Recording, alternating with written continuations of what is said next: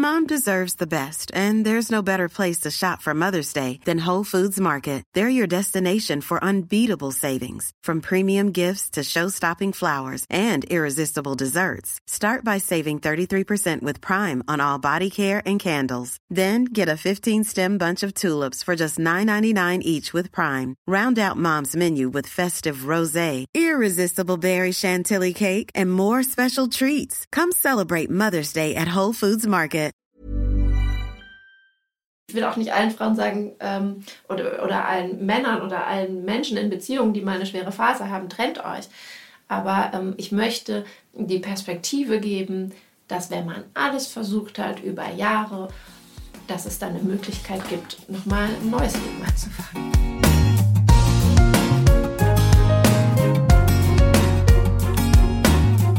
Klagen, lachen, klüger werden. Herzlich willkommen zu meinem Podcast Frauenstimmen. Frauenstimmen, das sind alle 14 Tage sonntags ermutigende Gespräche mit mutigen Frauen über das Loslassen und das Aufbrechen, das Verlieren, das Suchen und das Finden. Ich bin Ildiko von Kürti und meine heutige Gesprächspartnerin ist die Bestsellerautorin Eva Lohmann.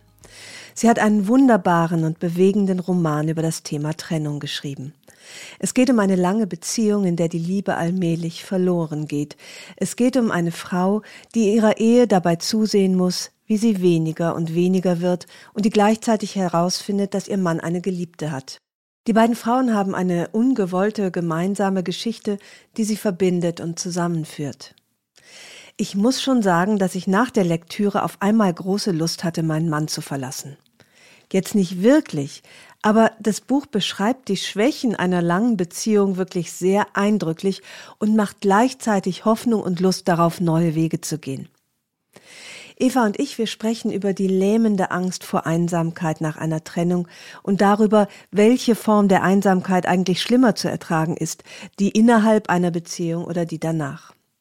Wir sprechen über Scheidungskinder, über die Energie, die eine Krise freisetzen kann, und Eva eröffnet mir einen ganz neuen Blick auf die Freiheit, die es bedeuten kann, sich gegen eine Beziehung zu entscheiden, in der man nicht die sein kann, die man sein möchte.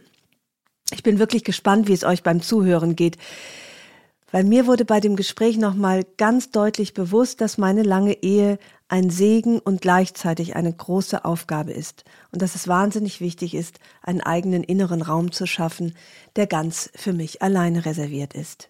Ich wünsche euch gute Unterhaltung. Also, dein schönes Buch, was ja wirklich in allererster Linie schon mal wirklich schön ist. Ne? Ich finde, dass das wunderschön aussieht, mhm. ähm, einen wunderschönen Titel hat, das leise Platzen unserer Träume. Mhm. Und dann ist es auch noch wunderbar zu lesen. Ich hatte allerdings nachher totale Lust, meinen Mann zu verlassen. Oh Kannst du das verstehen? Ähm, das ist witzig, dass du das sagst, weil ähm, höre mein, ich habe jetzt auch zum Beispiel, ich war ja gestern auf der Lesung in Leverkusen und da meinte auch jemand, naja, aber jemanden, äh, das sollte man eigentlich nicht jemandem schenken, äh, der vielleicht überlegt, sich zu trennen oder so. Und dann dachte ich so, naja, also wenn man schon überlegt, ist es eigentlich ein gutes Buch. Aber wenn du jetzt wirklich sagst, das äh, wirklich, ist das wirklich so? Du hast ja, weil es halt, es, es ähm, ähm, ich finde, es vermittelt so eine Aufbruchstimmung. Ja. Und ich, also was deine, die Besucherin von deiner Lesung sagte, das finde ich auch nicht. Ich finde, äh, wenn man sich mit Trennungsgedanken trägt, ist das ein, es ist sowieso ein wunderbares Buch, aber dann kann es, glaube ich, hilfreich sein, nur auch als jemand wie ich, der in, in einer langen Beziehung lebt, wo ja immer ein bisschen was zutrifft von dem, ja. finde ich, was du beschrieben hast, mhm. in einer langen und natürlich irgendwie auch an manchen Stellen ermüdeten Beziehung, ähm, kriegt man so ein bisschen so ein, so ein äh, so wie so ein Zwiebackkrümel in der Strumpfhose. Und denkt so, ach, ja, und äh, in deinem, in dem von dir beschriebenen Fall, wo du die, wo du eben so beschreibst, wie, wie sich die, das Paar auseinandergelebt hat und, äh, und letztlich es ja ein Happy End ist. Also die beiden betroffenen Frauen, die Geliebte des Mannes und die Frau, ja im Grunde nur davon profitieren, mhm. dass diese Beziehung zu Ende ist. Mhm. Äh, dachte ich, ja, ist Trennung irgendwie doch vielleicht ah, eine gute der, Idee. Der, der Weg ins, ins, in die Freiheit, ins Abenteuer, in äh, nochmal was Tolles erleben. Also ich finde das ja auch ehrlich gesagt schön, dass du das sagst, weil ähm, mein großes Ziel bei dem Buch war ja, bei aller Traurigkeit, die ich da reingepackt habe, und das hat sehr, sehr traurige Stellen, ja. finde ich, ähm, zu zeigen, dass es weitergehen kann und dass, es, dass sich neue Wege auftun, von denen man nicht wusste, dass es sie geben könnte.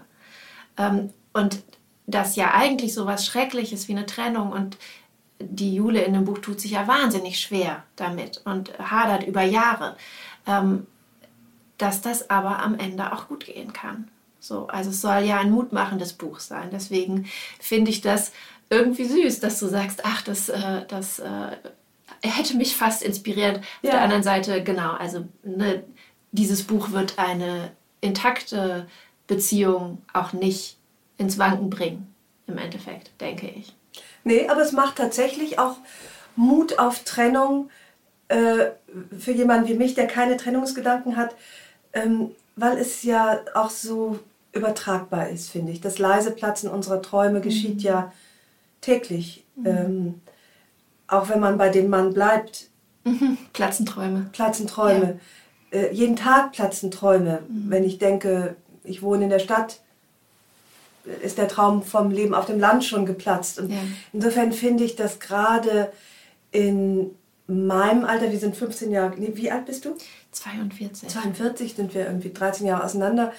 Äh, das werden ja immer mehr Träume, die, mhm. die zerplatzen. Und deswegen mag ich die Botschaft, die da drin mhm. ist. Aua, es tut schrecklich weh und es ähm, ergeben sich vielleicht Wege, die man vorher gar nicht gesehen hat. Mhm.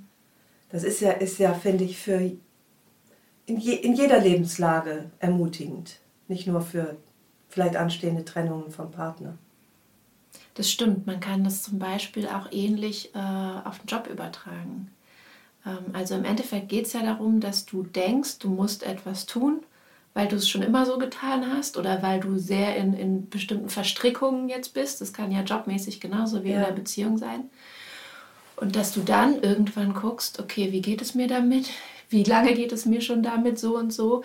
Und soll das jetzt noch ewig so weitergehen? Ähm, und dann eigentlich aufs Bauchgefühl zu hören und zu sagen, okay, äh, ich, ich richte mich nach diesem Gefühl irgendwann, wenn ich es nicht mehr ignorieren kann. Und zum Beispiel, äh, wir trennen uns oder ähm, ich trenne mich von meinem Job. So, das ja. gibt ja verschiedenste ja, und dann ist es beim Job ähm, sich, äh, auch natürlich überhaupt nicht leicht. Da ist aber niemand anders, den man mitbedenken muss noch. Also welchen Schmerz fügt man jemandem zu? Äh, sozusagen da, da, ne, da ist, ist keine Person, die man einbeziehen muss in die Überlegungen. Das würde ich ehrlich gesagt ähm, nur bedingt so okay. sagen. Du sag mal kurz, was du machst, weil du berätst ja so, Frauen an ja. der Stimmt. Äh, an Entscheidungsweichen. Äh, genau, also ich arbeite unter anderem auch bei IDO. Das ist hier in Hamburg eine Agentur, die ähm, Mütter größtenteils berät nach ihrer äh, Babyzeit äh, und die dann wieder in den Job eintreten. Und da haben wir ähm, sehr oft äh, Mütter, die kommen und mit dem Job von früher nicht mehr glücklich sind mhm. und sagen, ähm, ich brauche was, was in meinen Augen mehr Sinn macht. Und was man ganz, ganz oft bei diesen Müttern hat, es ist wirklich faszinierend, ähm, weil du gesagt hast, naja, da ist kein anderer Mensch, äh, dem man was schuldet oder dem man ne, ja, was antut. Was antut, ja. genau. Ähm, aber äh, ich erlebe das total oft, dass nämlich da doch noch andere Personen drin verwickelt sind in mhm. diesem Job. Und zwar auf so einer ganz ähm, ja, äh, unbewussten Ebene, die, die sich dann oft so rausschält, ist zum Beispiel, dass wir immer noch so viele Frauen haben, das erstaunt mich so oft, die ihren Job bis dahin zum Beispiel für ihre Eltern gemacht haben. Ach. Die sagen, ja, also die wirklich, die kommen und erzählen, dass sie Jura studiert haben, als Juristin gearbeitet haben, jahrelang und sie es eigentlich fürchterlich finden. Und wir fragen, warum hast du das denn gemacht? Sagen, ja, mein Vater war Jurist und der wollte das so. Ja. Und Ja. zum Teil ist es sogar so, dass, wir, dass der Vater gar nicht mehr lebt. Ja? Und trotzdem sie das Gefühl haben, sie sind den Eltern was schuldig, zum Beispiel was Erfolg angeht oder bestimmte Lebenswege und so. Deswegen sind diese Verstrickungen vom Job und Beziehungen Ja. zu beenden, äh, die, die sind, da sind manchmal viel tiefere Ebenen, als Ja. man denkt. Da ist man natürlich eigentlich nur für sich selber verantwortlich, aber ähm, bei diesen Jobgeschichten äh, erlebe ich das ganz ja. oft, dass da die Eltern im Hintergrund schweben. Aber weißt du, was ich auch mir vorstellen kann? Dass es gar nicht unbedingt so ist, dass die Eltern das wollten, also sicherlich gibt es den Fall auch, sondern dass man, und das ist ja oftmals bei der Partnerwahl ähnlich, dass man das wählt, was einem vertraut ist. Also dass man so in den Bahnen bleibt, die man kennt. Äh, Dass man wie automatisch ins Jurastudium gespült wird und wie automatisch äh, sich ein Alkoholiker als Partner sucht, weil man das von zu Hause äh, von seinem Vater schon kennt. Kann das auch sein, dass das Vertraute das ist, was man eher wählt, weil es das ist, was man kennt und einem dann auf ganz fatale Weise weniger Angst macht? Also ich muss jetzt sagen, wir kommen da sehr ins Psychologische und ich bin ja keine Psychologin, Mhm. Ja, ja, ich aber weiß, wir ich da- liebe es, Ja. mich damit zu beschäftigen. Okay, also nochmal, liebe Hörerinnen, hier fabulieren zwei Nicht-Expertinnen Genau. über Psychologie. Ähm, also man sagt ja schon, dass zum Beispiel, wenn man sich in der Partnerwahl jemanden aussucht, äh, der bestimmte Probleme mit sich bringt, dass man gerne versucht, einfach das nochmal aufzudröseln, was man jetzt zum Beispiel bei seinen Eltern erlebt hat. Ja, also wenn ich einen Vater als Alkoholiker hatte und ich einen Mann kennenlerne, der ist Alkoholiker, dann äh, ist ganz latent schwingt immer dieser Gedanke mit, vielleicht kann ich mit dem die Sache bereinigen. Ah ja. So. Ähm, Ich habe da noch eine Rechnung offen sozusagen und jetzt Genau. möchte ich das. und das ist und das ist faszinierend, wie tief im Inneren dieser Wunsch da ist, den man gar nicht, den man nie wirklich gesagt hat, Ja. aber der so tief in einem verwurzelt ist, dass man das noch mal ähm, durchspielen möchte. Und was ich da wirklich sehr empfehlen kann, ist ähm, von einer Frau, die wirklich, wirklich Psychologin ist, nämlich Sandra Konrad. Sagt ihr das was? Nein. Die wohnt auch hier in Hamburg. Das ist eine ganz tolle ähm, Therapeutin und die schreibt Bücher. Ähm, und das letzte Buch, was sie geschrieben hat, ähm, hieß Nicht ohne meine Eltern. Und da geht es äh, darum, Ich glaube, es steht sogar in meinem Bücherregal. Ach, echt? Ja, ja, ja, es kommt mir jetzt doch sehr Ungelesen. bekannt vor. Noch ungelesen. ich habe auch gerade geguckt, aber ich habe es jetzt ja auf dem ja, Anfang nicht ja. Ähm, da geht es darum, ähm, dass äh, alle Beziehungen sozusagen verbessert werden, in dem Moment, wo du dich wirklich von deinen Eltern abgenabelt Ja. hast. Sie hat eine Liste am Anfang des Buches, wo sie ein paar äh, Punkte aufschreibt, wo sie sagt, wenn sie sich irgendwo hier drin wiedererkennen, also, ich habe ein schlechtes Gewissen, weil ich meine Eltern nicht jede Woche anrufe. Ich mache den und den Job eigentlich, obwohl. Ja. Ganz viele Punkte. Hat sie gesagt, dann sind sie noch nicht richtig abgenabelt. Ja. Ähm, und äh, genau, das, das, äh, das, ich finde das super interessant. Und dann äh, gibt es auch so eine Aufschlüsselung zum Beispiel von ähm, Altersphasen als Kind. Ja, also du fängst wirklich an von 0 bis 1 bis hin zu den äh, bis zu 21. Ähm, schlü schlüsselt man diese Phasen auf und sagt, welche Form der Abnabelung braucht es in dieser Zeit, ähm, theoretisch, psychologisch gesehen. Ja. Und wenn du diese Form nicht durchmachen Ja. konntest, der Abnabelung, dann wirst du den Rest deines Lebens versuchen, das nochmal zu tun. Und zwar, ne, Ach, in, ja, äh, also ja. immer wieder äh, da reinzufallen. Also zum Beispiel, wenn deine Mutter dir nicht erlaubt hat, sich abzunabeln an irgendeiner Stelle, ja. ähm, dann wirst du darüber dein Leben lang stolpern. Über die Nabelschnur sozusagen, die da immer noch hängt. Ja, ja. Ach, interessant. Das ist wirklich interessant, über was für Nabelschnüre wir Ja. in unserem Leben äh, stolpern. Aber es ist nie Ahnung. zu spät, sie zu kappen. Genau. Also ich, wie gesagt, ich bin ja jetzt Ja. nicht die Psychologin, Nee, ja. aber sie, ähm, sie erklärt das sehr schön, wie man, und das ist auch wieder diese Parallele zwischen Job und Liebe, finde ich, ähm, wie man zum Beispiel irgendwann sagen kann, ich gebe diese Hoffnung auf. Mhm. Mein Vater wird mir niemals sagen, dass ich das gut gemacht habe. Ich bin jetzt 45 Jahre alt. Warum sollte ich jetzt noch zehn Jahre lang hinterherrennen ja. und warten, dass mein Vater mir sagt, ich liebe dich, weil du das so toll gemacht hast. So, der hat es so viele Jahre nicht gemacht. Ja. Wie irrational ist es, dass ja, ich immer ja. noch glaube, irgendwann gibt er mir das, was ich will. Ja, ja und äh, so, das macht man wahrscheinlich in verschiedenen Therapiesitzungen oder wenn du es in leichter Form hast, liest du halt irgendwie dieses Buch. Ähm, und, äh, ja, und löst dich sozusagen. Und das ist ja auch ein Ablösen von Träumen. Ja, ne? total. Ähm, dein Buch ist ein Roman und gleichzeitig schreibst du aber, dass du mit vielen äh, Frauen, Menschen, hauptsächlich Frauen vielleicht mhm. gesprochen hast, über deren Trennungserfahrungen. Mhm. Hast, kannst du so eine typische Trennung beschreiben? Würdest du sagen, es gibt einen roten Faden der Trennung? Ähm, naja, vielleicht also ich sag mal so, es gibt sowas, was die Frauen ausmacht, mit denen ich im Moment zusammenarbeite oder freundschaftlich verbunden bin, die ja alle so in meinem Alter sind. Ja, also wir sind nicht mehr ganz jung irgendwie Mütter mhm. geworden und man trennt sich anders, zum Beispiel als man sich mit 20 getrennt hat. Da war einfach Wumms, Bums vorbei in den meisten Fällen. So, das, das ging irgendwie schneller, da hat man noch so viel vor sich gehabt, da wartete schon der Nächste irgendwie. Und was natürlich alle äh, alle oder die allermeisten betrifft, ist, dass du jetzt andere Verstrickungen hast. Also, dass du Häuser zusammen hast oder Wohnungen oder Haushalte, dass du Kinder hast. Ähm, und dass es dadurch alles viel besser überlegt werden muss, viel mühseliger wird, viel anstrengender erscheint. So, und dann muss der Leidensdruck sich wirklich aufbauen, habe ich das Gefühl. Und das dauert. Du meinst, der Leidensdruck muss natürlich höher sein, je mehr ein verbindet außerhalb der Zuneigung und der Liebe. Also wenn es Kinder sind, Haushalte, gemeinsame Güter. Wobei ich muss mal einmal sagen, ich war zum Beispiel nie so, dass ich mich leicht getrennt hätte. Mhm. Ich bin habe mich auch fast nie getrennt. Ich hatte wenig Beziehungen und bin aber äh, auch äh, zweimal verlassen worden und das war auch für mich als Anfang 20 äh, nichts, was so. So Larifari war? Nee, überhaupt nicht. Ja.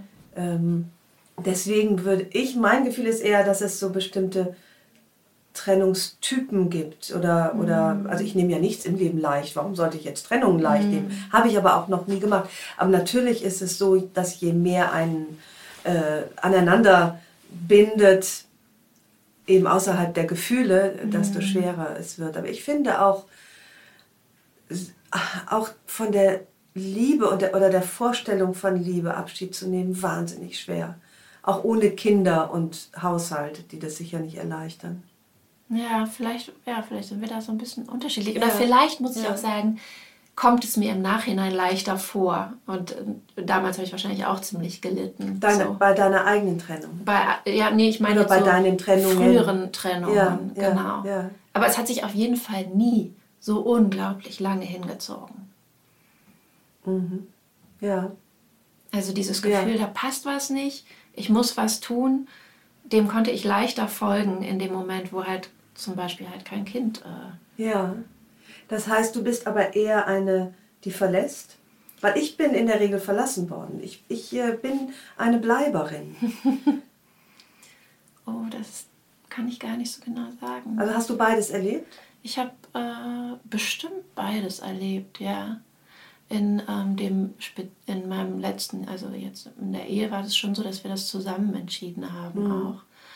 Ähm, das, das macht es, glaube ich, auch noch schwieriger, wenn es nicht unbedingt so, naja, wenn einer sagt, oh, ich, ich bin übrigens jetzt verliebt, ciao, so, ne? sondern ähm, es dauert einfach und du bist nicht mehr glücklich und du lebst so länger vor dich hin und ähm, ja, und irgendwann entscheiden es dann beide, ohne dass es einen riesigen Grund oder Auslöser gibt. So, das kann man ja wahnsinnig lange hinziehen. Ja, ja. Das kann ich mir gar nicht vorstellen. Übrigens ist es mitnichten so, dass es leicht wäre, wenn man vor vollendete Tatsachen gestellt wird. Ich war 16 und hatte meine erste Wein, äh, hatte eine Weisheitszahnoperation und sah aus wie so ein, wie so ein, wie, wie so ein pausbackiges äh, Wühlmäuschen mit geschwollenen Backen. Und dann kam mein damaliger Freund, große Liebe, Stefan A. Punkt, und eröffnete mir im Krankenhaus, äh, dass er jetzt mit, ich weiß den Namen bis heute, ich spreche ihn aber nicht aus, zusammen sei, hätte sich verliebt und äh, das war's jetzt. Und da folgte aber eine lange Zeit der, des entsetzlichen Schmerzes. Aber Eldiko, wie lange genau? Ja gut, das ist das, wie lange genau? Das, es waren nicht Jahre. Ja. Aber Tage. nein, nein, nein, es war, es war auch mehr, also ich, erinnere mich so an diesen durchdringenden Schmerz, der gleichzeitig eine Betäubung war. Ja. So, so ein sich nicht mehr bewegen können. Und ich, ich, ähm, ich, das war so ziemlich das Schlimmste, was ich je erlebt habe. Und ich habe, äh, für, äh, und, äh, als ich mich auf das Gespräch hier vorbereitet habe, es gibt tatsächlich auch eine, eine Skala, auf der so gemessen wird, was besonders weh tut. Mhm. Und da ist gleich hinter dem Tod eines Partners ist das Verlassenwerden. Mhm. Und Kündigung hat 47 Punkte, aber Verlassenwerden hat, äh, ich müsste es jetzt nachschauen, auf jeden Fall doppelt so viele. Okay. Und ähm, also äh, wahrscheinlich hast du recht, es, es, dauert alles nicht so lange, aber der Schmerz ist, ist wahnsinnig groß. Ja. Ist der Schmerz, weil ich sowas noch nicht erlebt habe, dass wenn man sich so auseinanderlebt, dann äh, ist der praktisch, äh, wird der so in kleinen Dosen abgearbeitet und tut es dann letztlich nicht ganz so weh, wie, wie, wie, wie mit dem Fallbeil abgehackt? Mhm. Ähm, oder, oder nur länger? Länger, aber weniger? das ist tatsächlich was, was, wo ich meine eigene Erfahrung äh, der Jule in den Mund gelegt habe. Ja, Jule ist deine Protagonistin. Meine Protagonistin, genau. Ja. Ähm, für mich war das so, dass das über Jahre so traurig war, mit, das mit anzusehen und das zu verstehen, Stück für Stück, dass ich das Gefühl hatte, in dem Moment, wo wir das dann beschlossen haben, nur noch befreit zu sein. Was genau mit anzusehen? Was Na, dieses Sterben der, der Liebe und dieses äh, Sehen, dass, es, dass das, was wir uns überlegt haben und wovon wir so geträumt haben, dass das nicht funktioniert. Ähm, und dann mhm. wiederum, also ne, das war, also ne, du fragst jetzt irgendwie, wie, wie schnell ging das? Also ich habe das Gefühl, ähm, wir haben, oder ich, ich möchte jetzt von mir reden, ähm, ja. ich habe da äh, eine Weile, eine, eine ganze Weile dran gelitten dann, als es passiert ist, ging es mir eigentlich ziemlich gut. Passiert, also die Trennung ausgesprochen ja. wurde, ja. Und jetzt merke ich das, und das ist jetzt über zwei, fast drei Jahre her, kommt es in Wellen aber wieder. Ähm, das kommt zum Beispiel, wenn ich irgendwo eine glückliche Familie sehe. Oder eine vermeintlich glückliche Familie, sage mhm. ich jetzt, ja. ja. Ähm, wenn ich so sehe, ah, okay, so ungefähr hätte ich mir das mal vorgestellt. Ja. Ähm, das sind zwei Erwachsene, die sich lieben und ein Kind, was dazwischen steht oder mehrere Kinder.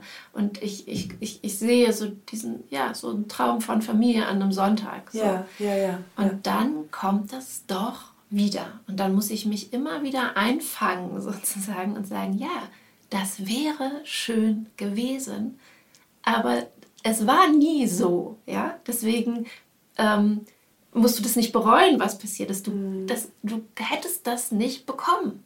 So. Ähm, aber ich finde das interessant, dass das, deswegen hatte ich gerade gesagt, wie lange nachdem du 16 warst, wie, wie lange hast du getrauert? Weil ich finde das interessant, dass das in Wellen immer wieder kommt, gerade bei mir. Und ich auch, ja.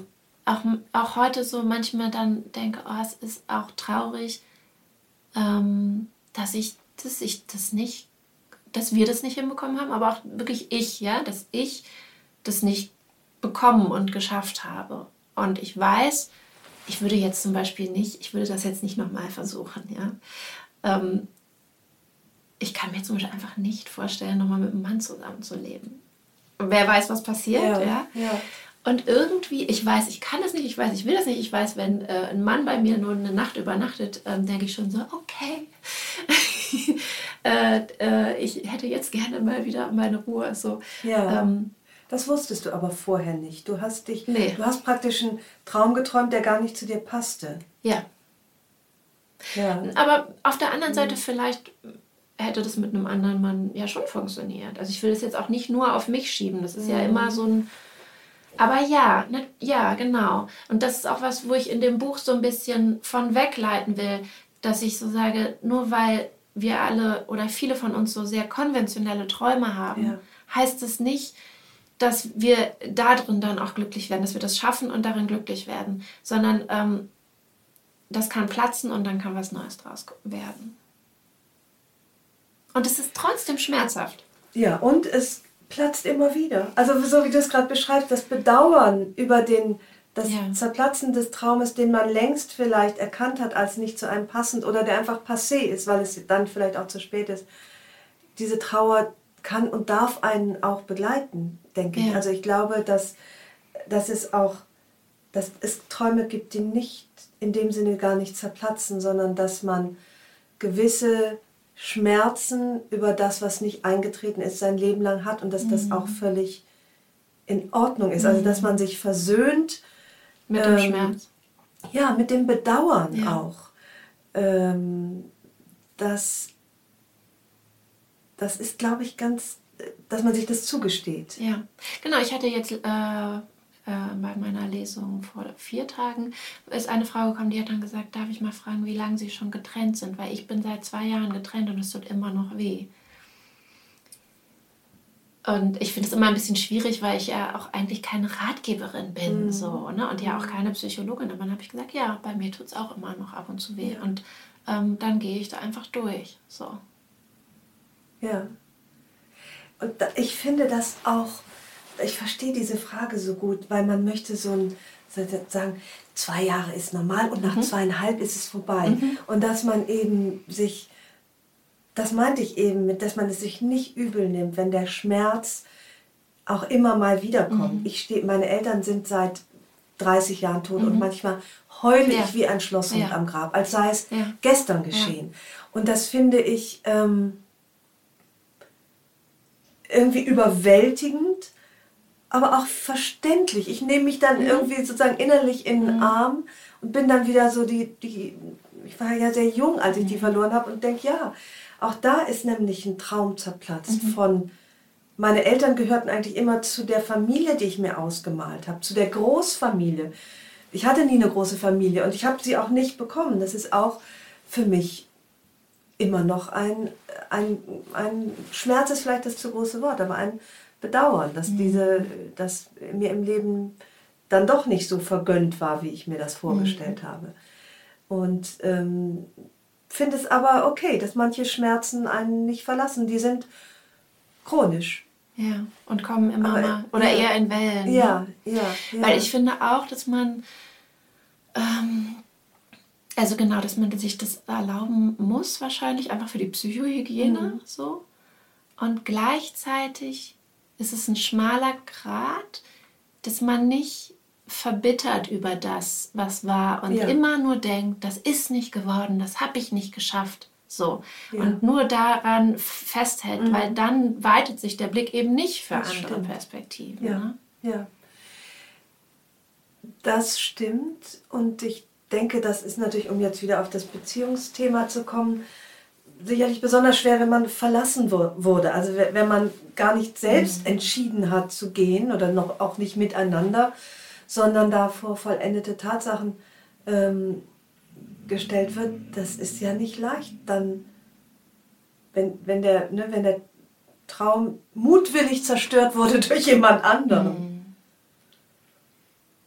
Ja. Oder glaubst du, es gibt gar nicht so was wie eine einseitig schlechte Beziehung? Gute Frage, das weiß ich gar nicht. Also irgendwie kann ja an der Beziehung was nicht stimmen, wenn die eine Person denkt, das wäre alles super und die andere denkt, nee, irgendwie nicht. Dann macht sich doch einer was vor, oder? Ich, ich, ich frage mich das und ich frage dich das und äh, ich weiß nur, dass es ähm, häufig so ist, das habe ich in verschiedenen Gesprächen auch mit Experten und Expertinnen gehört, dass Frauen oft, wenn sie in eine Eheberatung gehen mit ihrem Mann, das tun, um die Ehe zu beenden und längst innerlich sich ja. gelöst haben, wo der Mann noch denkt, wir gehen dahin, um die Ehe zu retten. Ja.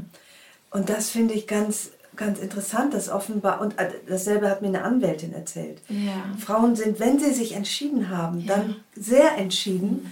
Und dass da offenbar Frauen eher schon innerhalb der Beziehung vielleicht viel genauer hinschauen und all das, was du so, so wunderbar und auch schmerzlich in deinem Buch beschreibst, die Entfremdung, vielleicht doch genauer und ehrlicher betrachten. Ich weiß es nicht. Das glaube ich auch. Das stimmt.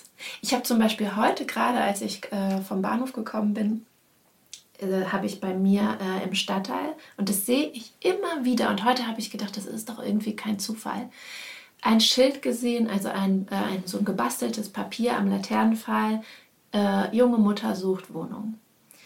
Das war dann eine, ne, hier im Stadtteil, ich habe zwei Kinder und ich sehe so oft diese Zettel und das sind immer Frauen mit Kindern, die Wohnungen suchen.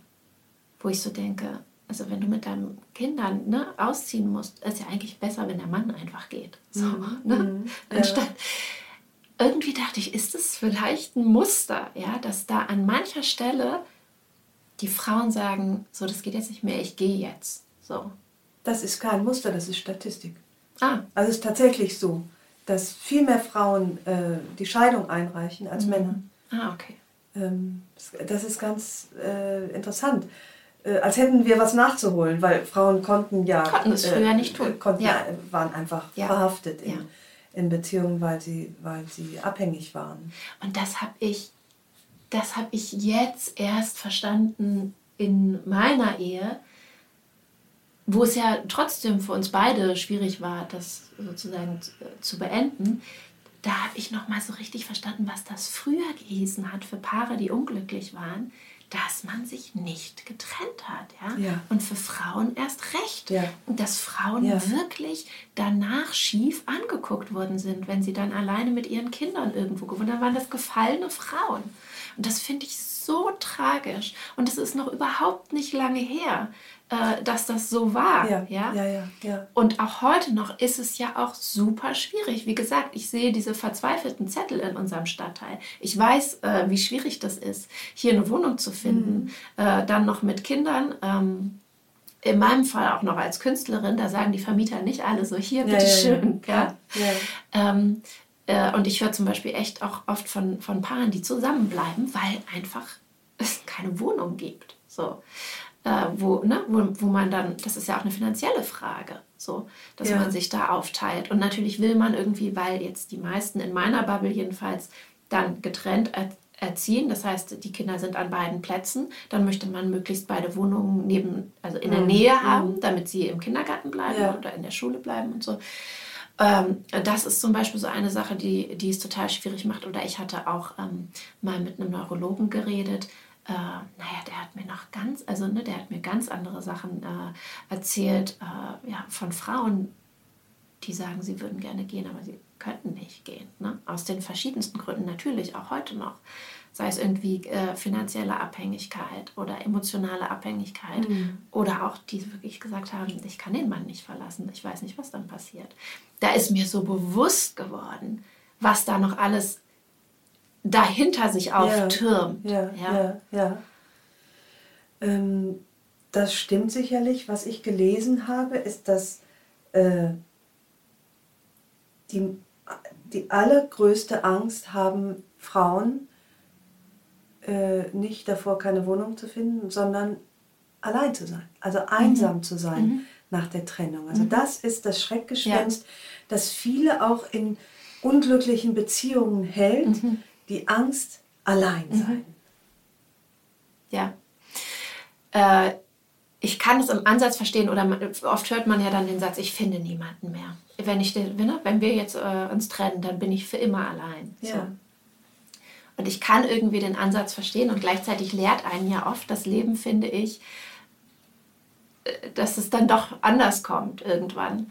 Ähm, und diese, diese Angst vor der Einsamkeit, finde ich, kann man relativ leicht enttarnen. Wobei ich das nicht absprechen will, das ist bestimmt auch schrecklich, wenn man dann alleine ist. Ähm, aber wenn man sich fragt, wie ist es denn jetzt gerade in meiner Beziehung?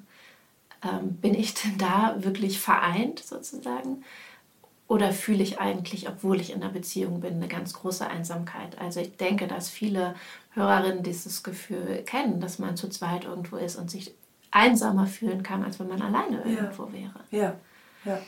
Und das, äh, das hat ganz viel, finde ich, mit einer ähm, ja, Ehrlichkeit sich selbst gegenüber, aber auch mit einer ja, realistischen Betrachtung der Beziehung zu tun. Ähm, wenn man guckt, wie fühle ich mich denn jetzt gerade? Mhm. Kann das Gefühl, was mhm. später mal ist, ähm, eventuell sch schlimmer oder besser sein, ja. als das, wie ich mich jetzt fühle?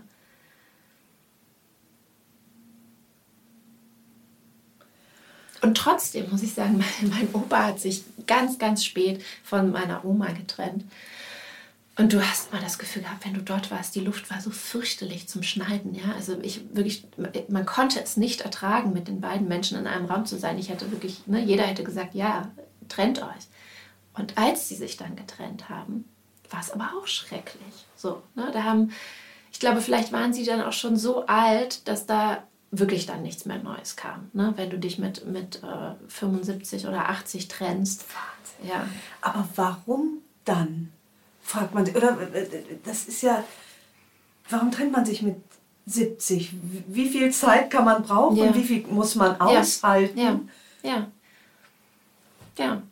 Das, ähm, aber ich, es wäre schön gewesen, wenn sie sich früher getrennt hätten. So, dann hätten vielleicht beide noch ein bisschen mehr Zeit gehabt. Das war echt also das fand ich selber auch faszinierend, weil ich wirklich, du hättest sofort unterschrieben, wenn, wenn du da einmal äh, mit denen im Wohnzimmer gesessen hast, hast äh, dass sie sich trennen sollten. Aber als es dann soweit war, war, wenn man die dann besucht hat, hat immer nur der eine vom anderen geredet, auf welche, ja. in welcher Form auch immer. Und da, ja, da würde ich es vielleicht gar nicht so sagen. Vielleicht war das da keine gute Idee. Aber es ist auch wirklich am Ende des Lebens, wenn da wirklich nicht mehr viel ist. Ähm ja, andererseits ähm, das klingt jetzt so, als sei eine Trennung nur dann erfolgreich, wenn danach eine neue Beziehung kommt. Und es gibt ja ganz viele Formen äh, von nicht einsam sein, die nicht immer unbedingt was mit, äh, äh, mhm. mit Partnerschaft zu tun mhm. haben. Also ich, wenn ich, äh, ich hätte überhaupt kein Interesse an einer neuen Beziehung. Was mich eher interessieren würde, wäre ein Leben ohne Beziehung. Also, weißt du, das mhm. für mich, äh, ich, ähm, also ich, wenn ich meinen Mann verlassen würde, dann niemals für einen anderen Mann, sondern für keinen Mann, mhm. für ein ganz eigenständiges äh, Leben. Also das, du strahlst komischerweise sehr weg. Ja, ja, ich, ja, weil das wäre eine, das, das wäre ein Leben, was ich ja nicht gelebt habe. Was du interessant findest. Was ich interessant fände. Und ich, ich ehrlich gesagt, habe ja den großen Luxus, dass ich mir das in Teilen erlauben kann. Äh, so kleine eigene Welten. Und das sollte ja jeder Mensch versuchen sich zu schaffen. Und wenn es innere Räume sind, ich habe sogar das Glück, eine, hier einen kleinen Raum zu haben, der ganz nach meinem Geschmack mhm. eingerichtet ist. Also so, so Räume, der, wo man keine Rücksichten mhm. nehmen muss. Ich finde das wahnsinnig wohltuend. Ja. Äh, deswegen, ich, ich erlaube mir das innerhalb der Ehe. Ähm, Deswegen, also aber nochmal zurück, diese Angst äh, vor Einsamkeit, die finde ich so, so ein bisschen tunnelblickartig gerichtet mhm. auf die nächste Beziehung. Ja, wobei ich das wirklich jetzt im, im Kontext zu meinen Großeltern gesagt habe, weil auch ich sag mal so, mit dem Leben allein, da war einfach, ne, da war jetzt nicht mehr viel. Die hatten jetzt da ja. nicht. Nein, ich meinte äh, das nicht auf deine Großeltern bezogen, okay. auf diese Statistik. Also, dass ah, ja. Frauen äh, äh, Lustigerweise haben Männer weniger Angst vor Einsamkeit, kommen aber viel schlechter damit ja. äh, aber da, dass so viele Frauen Angst haben vor Einsamkeit ja. und das aber gleichsetzen mit keinen Partner haben. Ja. Und das finde ich ähm, so mit Scheuklappen ja. äh, nach vorne geschaut. Aber ich glaube, das ist auch eine Erziehungssache und wie du es vorgelebt bekommen hast. Und ja, so. ja, genau. Und meine Mama hat immer zu mir gesagt, da hatte ich mich letztens erst dran erinnert, die hat immer gesagt, weißt du Eva, Männer kommen, Männer gehen, aber Freundinnen bleiben. Ja. Und das Witzige ist, dass ich auch immer, ähm, es gibt es gibt ja sowas wie, äh, naja, nicht nur dieser Traum, der vom, aus dem Inneren gesteuert ist, sondern dieses Prestige, dieser Prestigegedanke, den eine Frau vielleicht hat, äh, dann habe ich einen Mann und dann heiraten wir und dann ist alles äh, glücklich für immer. Und, ähm, oder dass man sich über einen Mann definiert oder so.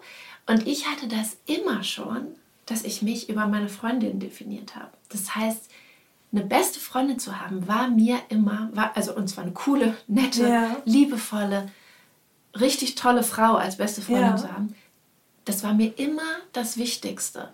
so. Interessant, ja. Ähm, und vielleicht deswegen ist dieses, ja, ich meine, gut, wenn man mit einer Mama aufgewachsen ist, die sagt, weißt du, Männer kommen und gehen. Du bist aber kein Scheidungskind, ne? Doch. Ach, bist du ja. Ah, okay. Ja, Ah, du hast das, die Trennung sozusagen zum zweiten Mal jetzt erlebt. Also hast du bei deinen Eltern erlebt und Ja. in deinem eigenen Leben. Ja, ah ja, okay. Genau. Ja. Also meine Eltern haben sich Macht einen das vielleicht sogar freier? Also könnte ja sein, oder? Ich denke, also ich sag mal so, ähm, ich war sehr klein, ich war eins oder so, als sie sich getrennt haben. Ähm, ich weiß aber, dass ich davon trotzdem mitbekommen habe, was meine Mutter mir erzählt hat. Ähm, wenn, das, wenn ich das äh, in Hinblick auf meine Tochter sehe, dann ist das meine unbedingte Theorie, dass es freier macht. Weil ich meiner Tochter ja zeige, dass es geht. Ja.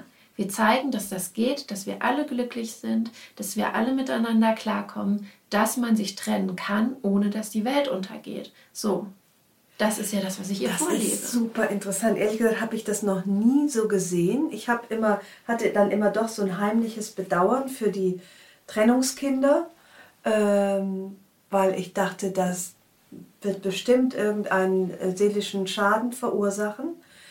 Ähm, und gleichzeitig merke ich jetzt tatsächlich, wie gefangen ich vielleicht auch bin in der Vorstellung, Vater, Mutter, Kind, also so wie ich aufgewachsen bin, wirklich ganz klassisch. Ähm, und natürlich, äh, dass in meiner Vorstellung überhaupt nie gut sein kann, eine Trennung. Mhm. Weil ich das, äh, eben mein, der, mein Prototyp von Familie ein anderer ist. Das finde ich gerade äh, ganz interessant, dass, dass das Miterleben von Trennung vielleicht sogar einfach die, die, die, äh, die Farbpalette erweitert. Ja, absolut. Also, wenn du nicht mehr glücklich bist, dann kannst du dich trennen, Ja. ohne dass ein, rieses, ein riesiges Unglück entsteht. Ja, ja, ja. Jetzt brüllt mein, mein, jetzt kommt wahrscheinlich er gleich reingestürmt, mein pubertierender Sohn, dem ich heute mehrfach gesagt Ja. habe, ich äh, nehme auf. Aber nee, vielleicht doch nicht. Vielleicht fällt es ihm auf der Treppe noch ein. Also das, ehrlich gesagt, haut mich das gerade so ein bisschen um. Äh, dieser, dieser bereichernde Aspekt äh, einer Trennung, wobei natürlich auch es mitzuerleben äh, als Kind, wenn die Eltern auseinandergehen, für Kinder sicherlich auch schrecklich schwer zu verkraften ist und, und, äh, und die, Welt ins, die kleine Welt ins Wanken bringt. Also ich muss natürlich immer aufpassen, ne, dass ich so, ähm, dass ich nicht irgendwie die, die Trennungsbefürworterin schlechthin bin. Ich habe es halt also ich habe das so erlebt, dass meine Eltern das sehr gut gemacht haben. Ja. Ähm, deswegen bin ich da, glaube ich, nicht so ein gebranntes Kind. Ähm, und äh, genau, ich mir, es ist, äh, ich sag mal, natürlich ist die Idealvorstellung eine andere. Natürlich. Ich hätte mir das auch anders vorgestellt und gewünscht. Ähm, und es gibt dann Leute, die einem zum Beispiel Egoismus vorwerfen bei einer Trennung. Ähm, aber ich finde, dass es an einem bestimmten Punkt, wenn es nicht mehr funktioniert als Paar, es viel egoistischer ist, sich nicht zu trennen. Äh, Wenn ich sozusagen wirklich nur meinen Blick auf dieses Kind richte, was in einer Beziehung groß wird, die vielleicht nicht so ist, wie es sein sollte. Und denkt, das ist normal und diesen Zustand Ja. ändert man nicht. Ja. Ähm, das ist Liebe und so drückt sie sich aus. Dann finde ich, dass man dem Kind fast es schuldig ist, oder ich habe Mhm. das so gefühlt, zu sagen, so ist nicht der Idealzustand und auch nicht, es ist ja auch nicht nur eine Phase. ja. Ne? Und du Ähm, musst dich nicht damit zufrieden geben. Du kannst dann. man gehen, kann wenn- gehen, genau. Und auch, äh, ne, also die, dieses, ähm, ich meine, das Kind lernt ja auch wirklich, wie gehen Beziehungen. So. Ja, ja, ja. Und wenn man sich, äh, richtig. wenn in einem Haushalt irgendwie die ganze Zeit eigentlich eine bedrückte Stimmung ist Ja. ne? Oder auch, also das heißt also der Blick auf die Beziehung, aber zum Beispiel bei mir ganz konkret auch der Blick auf mich als Mensch und als Mutter, dass ähm, mir ging es halt oft wirklich körperlich schlecht. Und ich weiß noch, dass meine Tochter irgendwann am Küchentisch saß und mich gefragt hat, und da war die ganz klein, da ja. war die vielleicht drei oder vier. Ja. Hat die gesagt, Mama, warum bist du eigentlich immer krank? Und das hat mich so, ich wusste, ich wusste nicht, was ich sagen sollte, weil sie hat das schon gesehen. Aber du kanntest die Antwort. Da schon? Ähm, war denn die Antwort, weil ich in der falschen Beziehung oder in einer. Weil wir nicht glücklich waren. Ja, ja. ja. Also ich habe schon das Gefühl gehabt, ja. Ähm. Und, dann, und dann denke ich, ich schulde meiner Tochter auch eine Mutter, die versucht, dass es ihr einigermaßen gut geht. Ja. Ähm, nicht nur damit ich die Kraft habe, um eine gute Mutter zu sein, sondern auch damit sie sieht, ähm, dass man als Frau oder überhaupt als Mensch auch auf sich achtet. Ja. So, wie geht ja. es mir und was kann ich tun, damit es mir gut geht? Ja. Das stimmt. Ich habe die amerikanische Feministin Glennon Doyle hat in, in ihrem Podcast gesagt, dass sie ähm, irgendwann merkte, dass sie ihren, für ihre Kinder eine Beziehung aufrecht erhält, die sie ihren Kindern nicht wünschen, nicht wünschen Ja, würde. das ist genau das. Ja, ja. Das ist doch, ist doch absurd. Ja, das ist überhaupt nicht absurd, weil dann letztlich es doch so viel Mut erfordert zu gehen. Selbst wenn man all das erkennt, äh, finde ich, äh, also nun spricht hier auch eben eine Bleiberin. Ne? Also ich bin, ich mhm. bin jemand, der sich mit, mit äh, schon vom Lehrgut trenne ich mich ja ungern. Weil, also ich, ich, ähm, ich, mir fällt das Loslassen sehr schwer und dann, und dann von einem Menschen, den man ja mal geliebt ja. hat, mit dem man womöglich ein Kind zusammen ja. hat. Ähm, wie kann, das kann doch nie leicht sein, ne? Mhm. Nee, das kann nie leicht sein. Mhm. Und ich finde es auch heute noch schwer. Ja. Also ich, ne, ich sehe ihn auch und denke manchmal, es ist so schade. Oder ich spüre auch noch, ich, ich spüre da auch immer noch Liebe. So, ja. ne? Dass Aber die Kind nicht kann mehr... dann Trennung gelingen? Es ist mir ein Rätsel. Also, ich wäre bis heute, glaube ich, noch äh, mit Stefan A. zusammen. okay. weil, weil ich mir einfach, ich, wie kann man sein Herz so ja. zerbrechen? Ja, naja, indem das Herz sowieso schon angeknackst ist. Ich nehme ja nicht ein komplett äh, ein heiles mhm. Herz und schmeiße es auf den Boden, sondern dem tut sowieso schon alles weh. Und dann ja. sage ich, ich entferne das jetzt, weil ja. ich diesen Schmerz nicht mehr länger ertragen kann. Ja, ja. Also der Schmerz des Zusammenseins ist, ist dann größer als der der Trennung. Wobei es ja, ich, ich will mal eine Stelle vorlesen aus deinem Buch. Das ist allerdings da, wo die, da spricht die Geliebte, mhm. die aber ja auch schon eine Trennung hinter sich hat und genau weiß eigentlich, in in was für einer Situation die Frau steckt, mit der sie ihn betrügt. Nee, habe ich das richtig gesagt? Naja, es ist verwickelt. Hast du ihn noch gerne, diesen Geruch, oder nervt er dich schon? Ist er noch angenehm, gemütlich, vertraut? Oder ist er schon unangenehm und abstoßend geworden, wie die Erinnerung an eines dieser schrecklichen alkoholischen Getränke, an denen man sich in der Jugend mal elendiglich besoffen hat und bei dem der Körper heute schon beim Geruch davon sagt, bitte nicht mehr das, nie mehr das. Ich weiß, wie es ist, wenn die Haut, die früher anziehend war, auf einmal nicht mehr so gut riecht. Wenn die Art, wie man gestreichelt wird, einen plötzlich verrückt macht, aber nicht mehr auf die gute Art. Wenn der Körper schon weiß, was der Kopf noch nicht denken will. Das ist so schön, wenn du meinen Text liest. Oh, da läuft es mir kalt den Rücken runter, weil es so eindringlich ist. Und gleichzeitig ist das ja so ein, ein, ein Schmerz, der ja eigentlich nie riesengroß ist, sondern so eine, so eine, so eine Zermürbung ist ja. das doch eher. Mhm. Und, und ich mich eben dann immer noch frage, wann ist der Punkt, wo man sich dann trennt, weil, mhm. weil es ja, man gewöhnt sich doch irgendwie an diesen Schmerz. Es ja. klingt wie so, so eine, ja, da gewöhne ich mich. So ich zum Beispiel habe jeden Morgen, wenn ich aufstehe, habe ich Rücken. Ja. Das gehört aber für mich zum Leben. Und mhm. so ein bisschen frage ich mich, wie, ist, wie erreicht man ja. den Punkt, wo man sagt, jetzt eben dann doch nicht mehr, ja. dieser gewohnte Schmerz? Mhm. Ich glaube, das ist die Frage, die ganz viele Menschen mit sich rumtragen, ja. die über Jahre überlegen, sollen wir das machen oder nicht. Äh, ich weiß, dass ich, also ich auch vor dieser Frage stand. Ähm, also da hat es mir geholfen, wirklich äh, so real, realistisch wie möglich auf auf die Sache zu gucken. Es war so witzig, weil ich hatte letztens ein Interview, da hat, ähm, das war so entweder oder Fragen. Ja. Und dann meinte sie so, ob, äh, Träumerin oder Realistin? Und dann habe ich ähm, gesagt, Realistin. Und als ich mir den Podcast nochmal angehört habe, dachte ich so, das ist so krass, dass ich das sage, weil ich war immer die Träumerin. Ja. ja.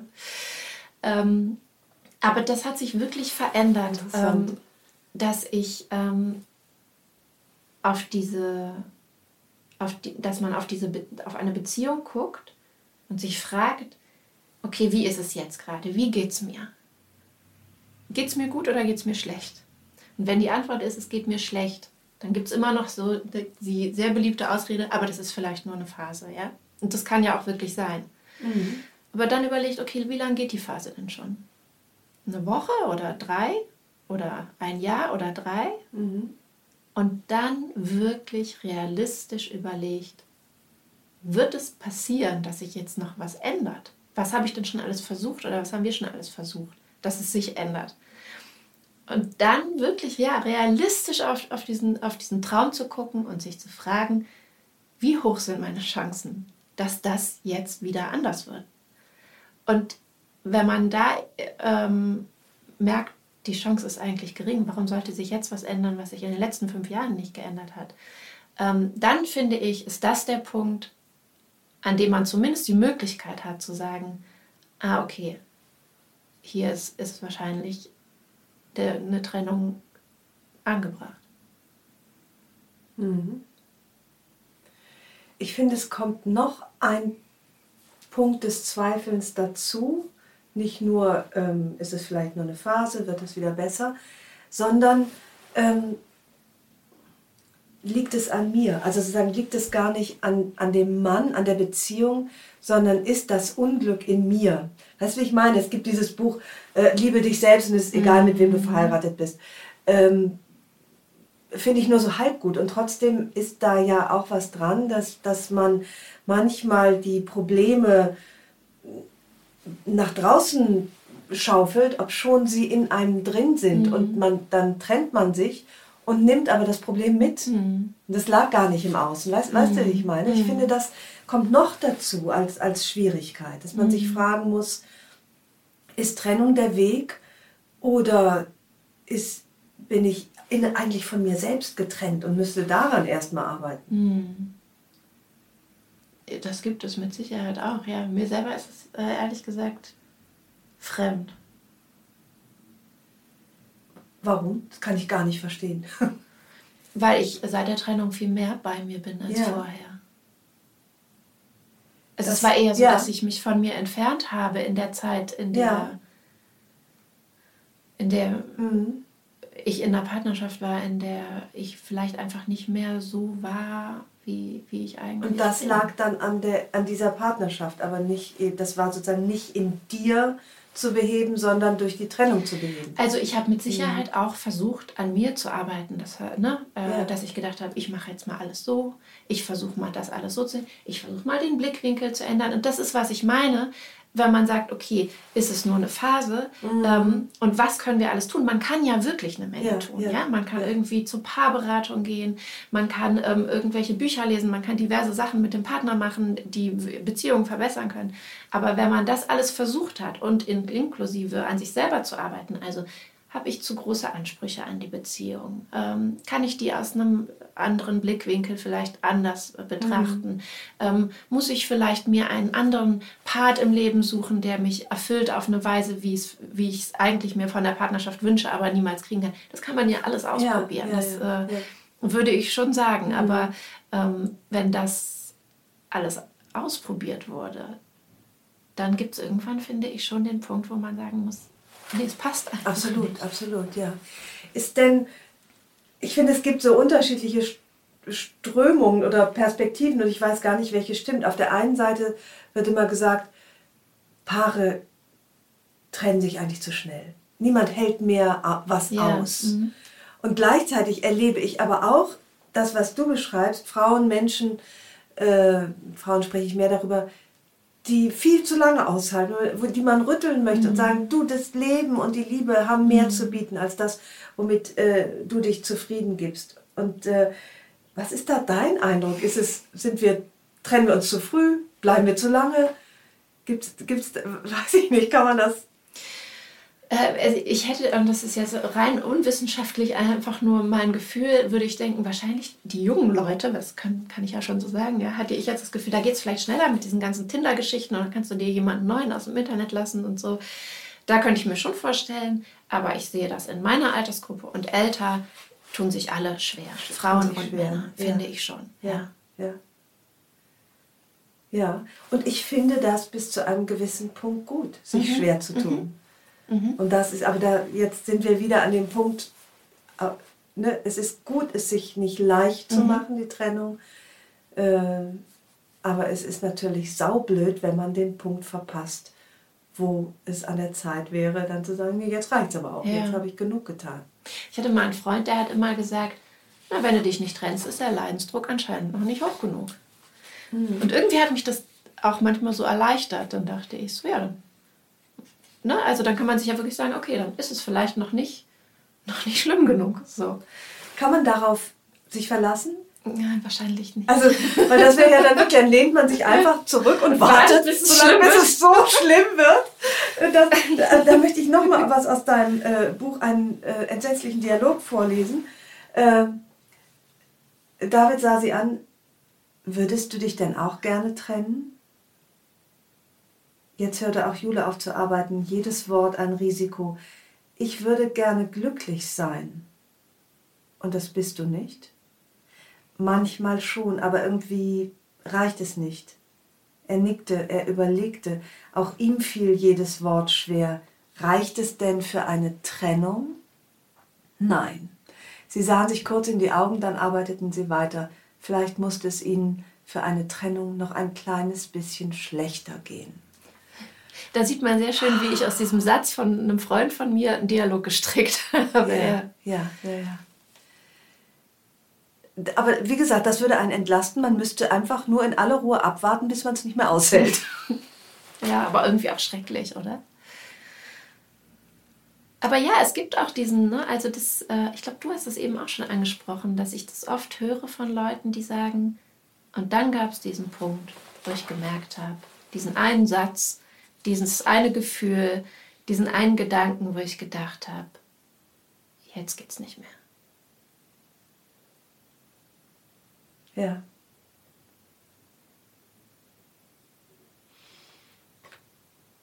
Und das, und ab diesem mhm. Moment, das ist wie so ein, wie so ein Kippmoment. Und aus diesem Moment kann man, glaube ich, das ist zwar irgendwie ein tragischer Moment, aber dann kann man auch eine neue Kraft schöpfen, weil man weiß, ja. Ah, okay, das funktioniert nicht mehr. Wir brauchen einen neuen Plan. Und sofort kannst du deine Augen irgendwo hinrichten in die Zukunft.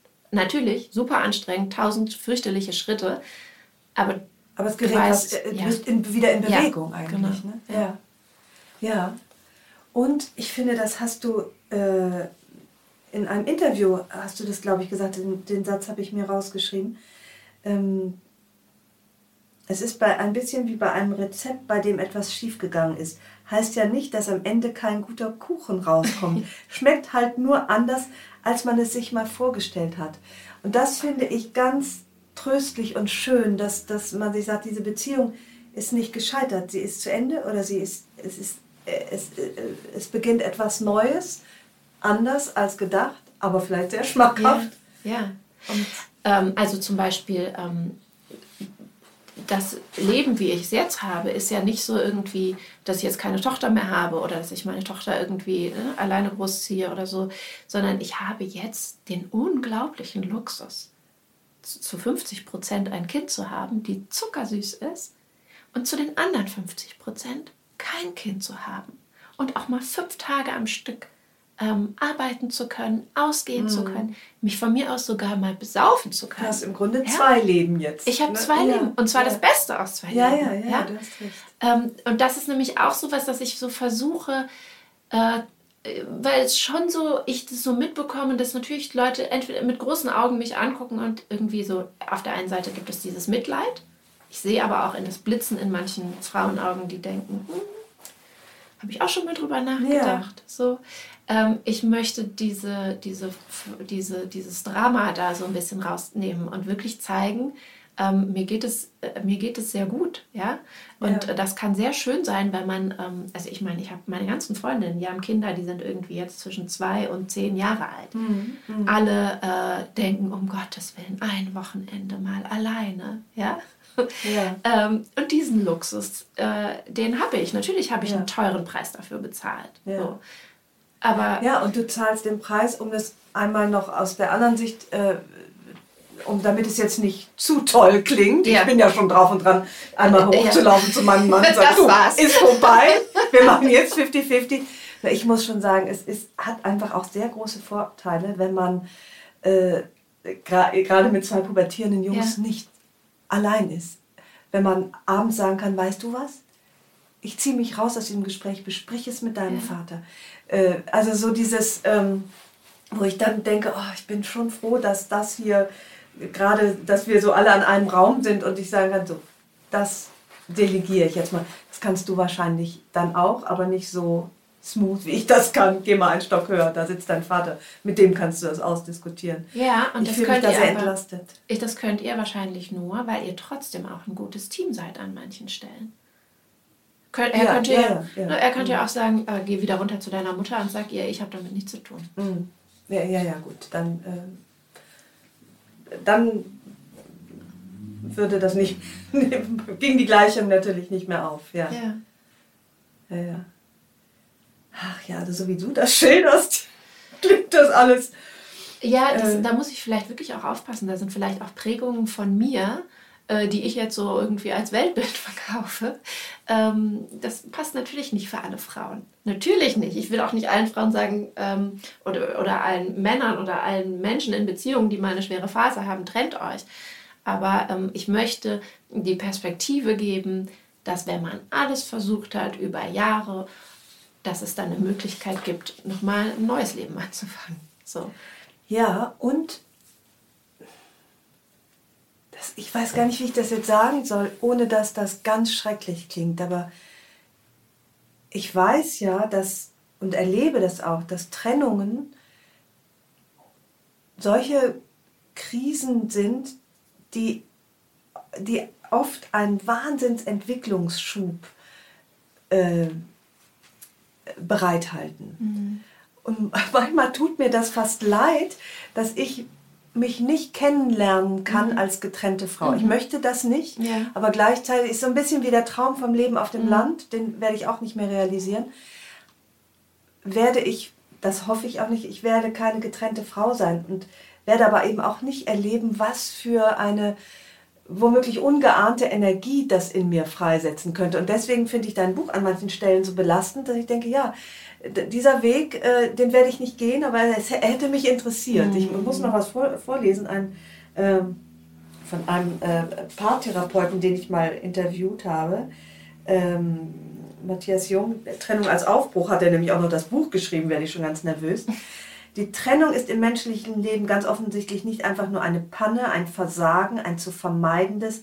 Sie scheint vielmehr ein schöpferisches Moment der Entwicklung zu sein, eine Weichenstellung, eine leidvolle Korrektur des Lebensglück, des Lebensglücks. Und das ähm, finde ich äh, sch- schön gesagt. Also dass Trennung auch, man muss sich ja nichts vormachen, viel mehr zu unserem Leben gehört und man sich vielleicht auch mehr damit beschäftigen sollte, wie man sich vernünftig trennt und gut auseinanderkommt. Ähm, und eben die, die Chance und die, die äh, Entwicklung nicht unterschätzt, die darin liegt. Das erinnert mich ein bisschen wie, ähm, wenn so Männer, die so 40 sind, endlich verstehen, dass sie in ihrem Leben kein Profifußballer mehr werden. Das ist einfach so. Ja, aber dann fangen sie an zu joggen, werden immer dünner und nehmen sich eine jüngere Frau. Ach, naja. Also ich finde ähm, das schon auch noch einen wichtigen Punkt, äh, sozusagen, vielleicht können wir darüber noch sprechen, über Trennungskultur. Mhm. Weil ich weiß nicht, wie es in deinem Kreis ist, aber ich erlebe äh, Trennungen, die, äh, die Schlachten gleichen. Mhm. Und, und ich, ich weiß nicht, wie ich wäre. Ich weiß gar nicht, mhm. was für, für, für schlechte Charaktereigenschaften vielleicht in mir schlummern, äh, die ich als verlassene Frau dann äh, äh, vielleicht auch in Stellung bringen würde. Was denkst du über Trennungen und wie man in einer Trennungsgesellschaft, die wir eigentlich sind, wenn man die Scheidungsquoten anschaut, dass man, sollte man Trennung mehr integrieren und, und, und Paaren mehr behilflich sein, ordentlich auseinanderzukommen? Das finde ich ein ganz, ganz wichtiges Thema. Ähm, wir haben zum Beispiel äh, uns einfach so jemanden an die Seite genommen dafür, der uns da durchmoderiert hat ja. weil wir eine Verantwortung haben fürs Kind. Darum geht es. Ne? Ich meine, wenn du, ich weiß nicht, naja gut, es gibt natürlich auch Scheidungen ohne Kinder und so, aber das ist das, was wir beide zum Beispiel die ganze Zeit im Fokus haben, ist das Kind. Einfach weil wir dieses Kind beide abgöttisch lieben. Ja. So, und wir gucken, äh, dass alles, was wir tun, hat im Hintergrund, dass es dem Kind gut geht. Und ich finde, dass wir da ein wahnsinnig, äh, wieder äh, ist wie eine ironische Wendung, ja, dass wir in, in diesem Trennungsprozess ein wahnsinnig gutes Team sind. Ja. Und das ah, ist so ja. anstrengend. Ja. Das ist so hart. Und ähm, ich kann jetzt nur von mir sprechen, aber ich bin mir äh, äh so sicher, dass es für ihn auch so ist. Ähm, man muss so viel schlucken, so viel Eitelkeiten, so viel ähm, Verletztheiten, so viele Widerworte, so viele Vorwürfe, die, die man machen könnte. Und die la lassen wir alle weg, die schlucken wir alle runter, weil wir auch wissen, in dem Moment, wo wir damit anfangen, kann es nur in der Katastrophe enden. Ja. Ich habe das so manchmal in Ansätzen gemerkt, wo sich das hinentwickeln kann. Und ich wusste von Anfang an, wenn wir da uns nicht richtig, richtig zusammenreißen, dann wird es richtig schlimm. Und ich und wir wollten nicht, dass es richtig schlimm ja. wird. So. Ähm, und das ist immer wieder anstrengend. Natürlich, wenn du ein Kind hast und auch noch ein kleines, dann musst du dich die ganze Zeit, wenn du es getrennt erziehst, du bist die ganze Zeit dabei, dich abzusprechen. Klar, du kommst ja? nie auseinander. Nee. Trotzdem finde ich, es wäre schön, wenn äh, auch Paare, die sich trennen, die sich vielleicht gar nicht scheiden lassen müssen, die keine Kinder haben, wenn das, das eigene Seelenheil so sehr im Vordergrund steht und die eigene Würde und Anständigkeit, mhm. dass man auch da sich orientiert und genauso handelt und sagt, ich mhm. fange jetzt nicht an, über eine Spaghetti-Zange ja. meine Würde zu verlieren. ich weiß, dass das schwer ist und du hast ja. es ja gerade geschildert, was dann müssen beide sich an die ja. an den an Riemen reißen und weil ich denke, ähm, in, in, man sieht in Trennungen schon auch, wie Leute sind und wie sie sich wie das Schlechteste, ja. was aber letztlich ja. dann irgendwo auch da war, hervorkommt und mhm. das schockiert mich manchmal mhm. so zu sehen und ähm, da fehlt, finde ich, schon so eine Trennungskultur und vielleicht auch eine, eine wie soll ich sagen, so, so jemand, der das besänftigt. Mhm. Dass man nicht die Anwälte aufeinander ja. hetzt, sondern, sondern sagt so, pff, mhm. bleibt anständige Menschen. Mhm. Also es gibt ja sowas wie Trennungsberater. Gibt es, ja, ja. ja, ja. Und ähm, ich glaube, dass es sehr schlau ist. Und es kann so schnell gehen, dass man halt immer wieder halt diese Verletzungen, die ja jeder erfahren hat, ähm, wieder aufgreift und ja. immer ja. wieder die gleichen Vorwürfe macht, weil man sich, und da sind wir ein bisschen wieder am Anfang des Gesprächs, weil man sich erhofft, dass irgendwann der Partner sagt, ach ja, stimmt, Entschuldigung. Ja. Und das ist genau das gleiche wie mit den Eltern, ja. die sagen, ähm, okay, die, die haben 45 Jahre nicht gesagt, äh, äh, du hast das toll gemacht, ich liebe dich. Und genauso wird der Partner nicht nach dem 200. Mal, wenn ich ihm vorwürfe, du gibst mir keine Aufmerksamkeit, sagen, ach ja, stimmt, das war wirklich nicht nett von dir. Jetzt ähm, möchte ich dir meine Aufmerksamkeit geben. Das wird nicht passieren. Ja. So, und wenn ich mich davon verabschiede, ähm, dann muss ich das nicht immer wieder wie, wie ein Murmeltier, ja, wie täglich größtes Murmeltier, ja, ja. immer wieder versuchen und gegen die Wand rennen. So. Ja. Aber das hat auch echt viel mit Reflexion zu tun. Das hat viel mit Reflexion zu tun und, und, sich, und sich klar machen, dass die Spaghetti-Zange oder der Thermomix wird die Wunde nicht heilen. Ja. Die Wunde, das, da, auch da schließt sich der Kreis. Es gibt halt Wunden, äh, mit denen wir leben müssen. Und Mhm. äh, vielleicht, dass äh, der Vater, der Partner äh, nicht die Aufmerksamkeit uns geschenkt hat, die wir dachten zu verdienen, das ist ein ewiger kleiner Mhm. Schmerz. Und ähm, Und was man Das- tun kann, ist, wie du sagst, am Grab deiner Eltern, du nimmst dich halt selber in den Arm. ja.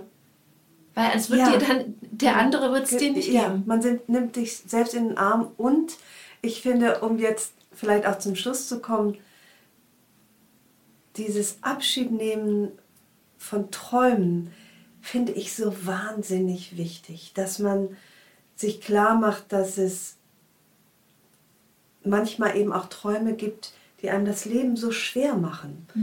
Und dass es so wohltuend sein kann, Träume zerplatzen zu lassen. Das, äh, das, das fi- finde ich eine, eine, eine gute und irgendwie auch versöhnliche Botschaft am Ende dieses Gesprächs, dass man sagt, überprüft mal eure Träume und manchmal werden die ja auch zu Lasten. Also ähm, ich hatte auch letztens ein Interview und da ähm, äh, hat man mich dann auch gefragt, wie, ähm, ja, wie man das, wie man sich ver dann versöhnen kann mit diesen geplatzten Träumen. Ja. Und ähm, da hab, ist mir aufgefallen, ich habe das wie so ein Mantra immer wieder, wenn ich so denke, oh, das wäre so schön gewesen, dass ich mir dann immer wieder sage, ich, habe es, ich hätte es gerne gewollt, ich habe alles versucht, ich habe es nicht bekommen, es ist mir nicht vergönnt. Aber ich habe ganz viele andere Sachen. Ja. So, dieses, ich habe alles dafür getan, ja? Also, Ja, Ne, dass man nicht irgendwie denkt, hätte ich noch oder so. Ich habe alles getan. Es hat nicht geklappt und ich kann es loslassen. Ja, ja. Die hohe Kunst des Loslassens, die wir ja ein Leben lang äh, üben müssen. Mhm. Ja, und wer loslässt, hat die Hände frei. Das finde ich immer so einen schönen Spruch. Ja. Äh, jetzt stehe ich wieder ganz blöd da als äh, Behalterin mit Ja. beiden Händen. Aber wer nicht loslässt, Ja. der kann nicht seinen Mann umarmen. Das werde ich jetzt gleich mal machen, um mich zu vergewissern. Ich denke, ach Schnuppelchen, wir haben es doch auch schön auf dem Sofa. Ja, es ist ja auch total schön. Also weißt du, ich wünsche allen, dass sie... Ähm, ich, ich wünsche allen den Mut zum Loslassen. Auch innerhalb von Beziehungen ist das wichtig. Ja, absolut. ohne dass man sich gleich trennen muss. Ja. Also was ich eben sagte, die inneren Räume einrichten, Ja. weniger Rücksichten nehmen an manchen Stellen da, wo es geht. Und äh, insofern ist das ist die Empfehlung loszulassen, finde ich immer die richtige und sich darin zu üben. Oder auch loszulassen, den, den Partner, wie man ihn sich vorgestellt hat und ihn einfach sein zu lassen, wie er ist. Ja, und sich selbst, wie man sich selbst sich mal vorgestellt hat. Auch da muss man ja einiges loslassen, Ja. finde ich. Am, am Selbstbild, oder? Das ist, ich, ich hab, dachte auch, dass ich mal anders würde. Bisschen zumindest. Auch davon muss man Abschied nehmen. Und, äh, und das ist immer ganz schwierig, aber letztlich eröffnet es neue Wege und neue Sichtweisen. Und im besten Fall Energie. Ja, genau. In diesem Sinne, komm, lass uns ein bisschen was loslassen gehen. Ich danke dir sehr für dieses sehr bereichernde Gespräch. Ja, sehr gerne. Ich danke dir für die Einladung. Dankeschön.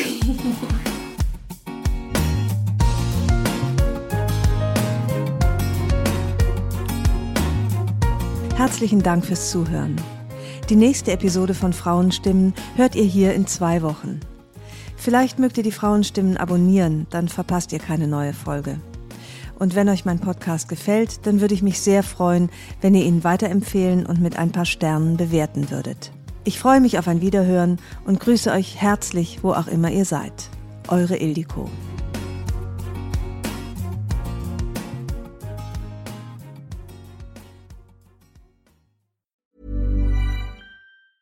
Even when we're on a budget, we still deserve nice things. Quince is a place to scoop up stunning high-end goods for 50 to 80% less than similar brands. They have buttery soft cashmere sweaters starting at $50, luxurious Italian leather bags, and so much more. Plus, Quince only works with factories that use safe, ethical, and responsible manufacturing. Get the high-end goods you'll love without the high price tag with Quince. Go to quince.com/style for free shipping and 365-day returns.